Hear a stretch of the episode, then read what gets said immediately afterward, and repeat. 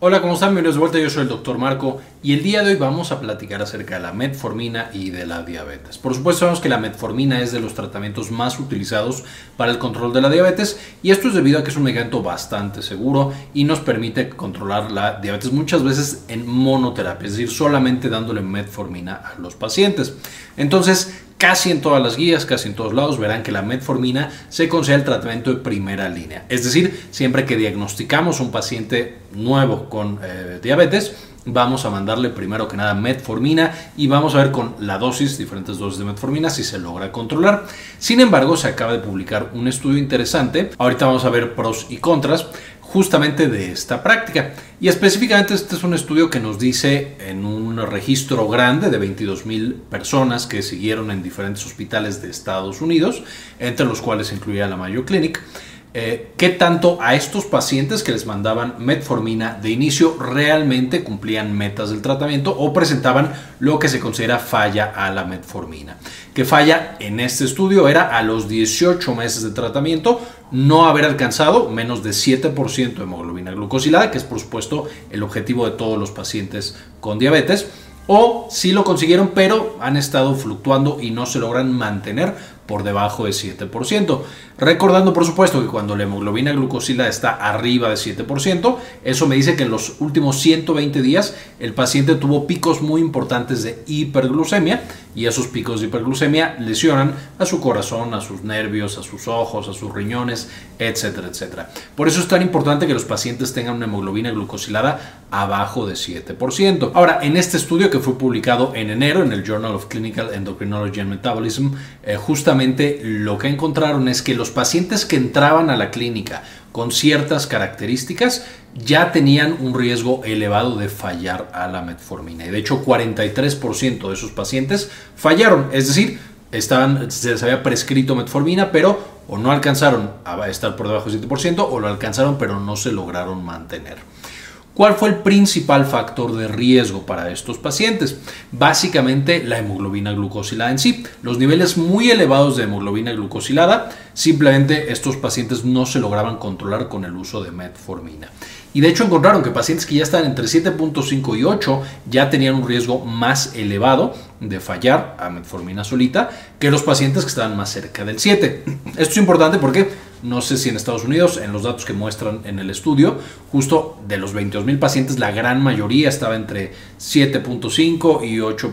algo, 8.3, 8.4.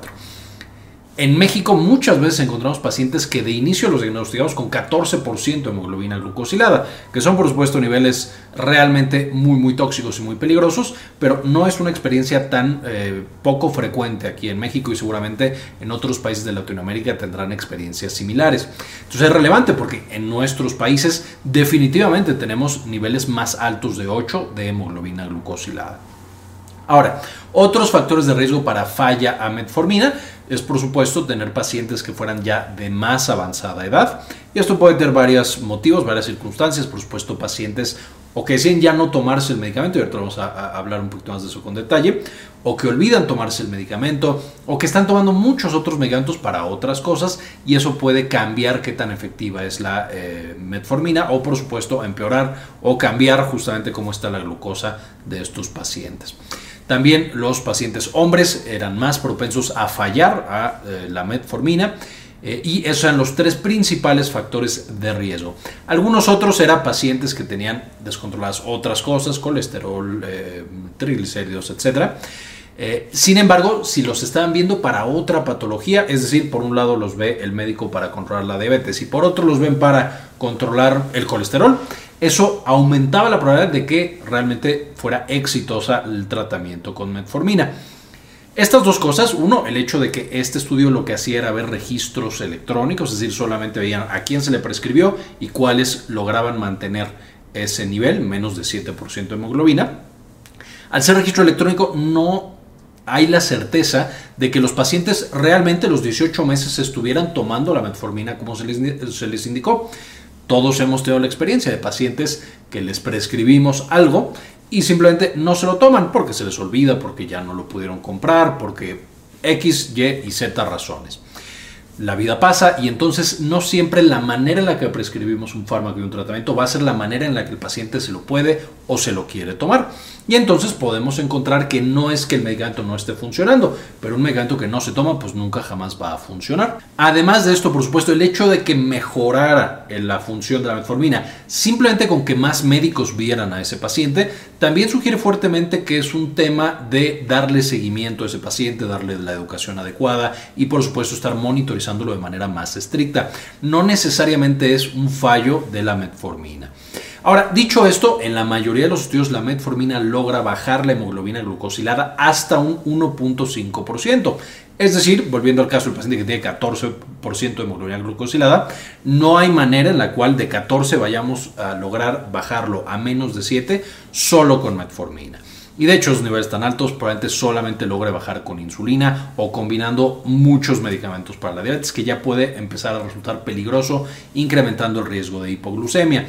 Entonces, a pesar de que en este estudio no se lanzan a recomendar que los pacientes que tienen más de 8 de hemoglobina glucosilada deberían empezar con terapias combinadas, pero porque la metformina en teoría nos puede dar hasta 1.5%, si nos menciona uno que en los primeros cuatro meses de tratamiento con metformina es donde ellos encontraron un mayor riesgo de que los pacientes fallaran.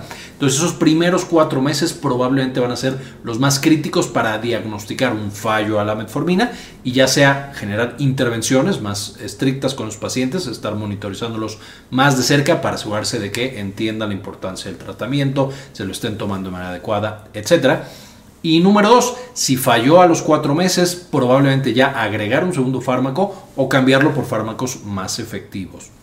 Entonces, ese es otro punto importante. Y si un paciente tiene la hemoglobina glucosilada demasiado elevada, definitivamente no empezar solo con metformina.